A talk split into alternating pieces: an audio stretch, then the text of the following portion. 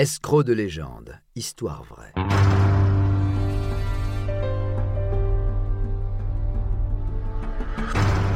Un programme Studio Minuit. Une idée originale de John Mack. Musique David Rampillon. Narration Patrick Blandin. Enregistrement et montage Patrick Martinez-Bourna. Wolfgang Beltraki le plus grand faussaire contemporain. L'histoire de l'art a connu bon nombre d'histoires de faussaires, et de nos jours encore, certains parviennent à tromper les techniques d'authentification.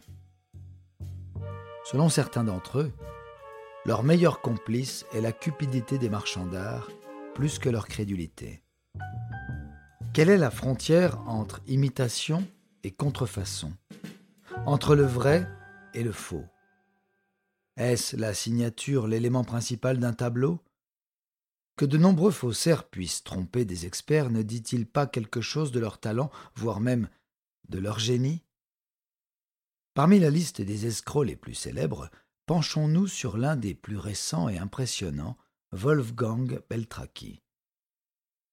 Né en 1951 en Allemagne sous le nom de Fischer, son père était un peintre et un muraliste qui s'amusait à reproduire des œuvres célèbres.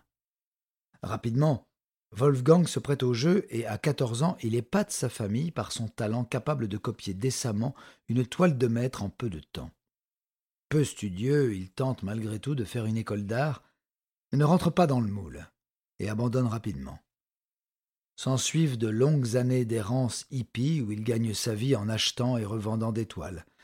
Il a même essayé de vivre de son propre art. Mais l'attrait pour l'interdit et l'appât du gain ont eu raison de cette jeune carrière.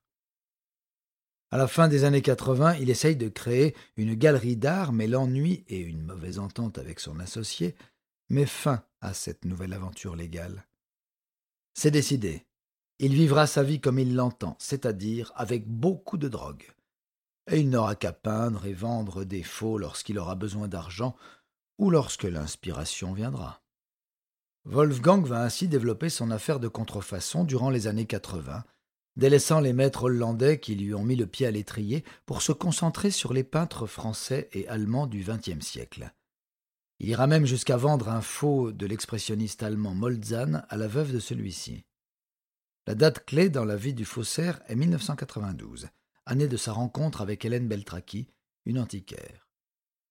Le coup de foudre entre les deux est immédiat, même si Hélène conçoit que le génie de Wolfgang flirte avec la folie. Dès la première semaine de leur rencontre, elle découvre l'activité illégale de son amour. Mais ensemble, le couple décide d'escroquer les marchands d'art. Contrairement à la majorité des faussaires, Wolfgang et Hélène mettent au point une histoire avant de commencer à vendre des faux. La collection qu'ils vont vendre au fil des ans serait hérité du grand-père d'Hélène. Ils inventent une amitié avec un célèbre collectionneur d'art qui lui aurait confié de nombreuses toiles durant le régime nazi. L'histoire est bancale, mais fera l'affaire pendant des années. Le couple réalise de fausses photographies, mettant en scène Hélène dans le rôle de sa grand-mère aux côtés de tableaux, afin de crédibiliser l'histoire et l'authenticité des œuvres. Même si la décennie 90 connaît quelques accusations autour d'éléments techniques douteux, le couple, qui vit désormais en France, connaît un franc succès financier. Dès lors, le faussaire souhaite s'attaquer à des noms plus prestigieux de la peinture, ce qui induit de plus gros gains, mais également de plus gros risques d'être démasqué. Jamais Wolfgang n'était en contact avec les clients, et Hélène s'appuyait sur une provenance détaillée, bien que fausses, ainsi que sur des authentifications d'experts trompés pour vendre les œuvres sans que celles-ci ne subissent un examen scientifique. Le talent de Wolfgang parvint à tromper de grands noms du marché de l'art, jusqu'à l'erreur de trop.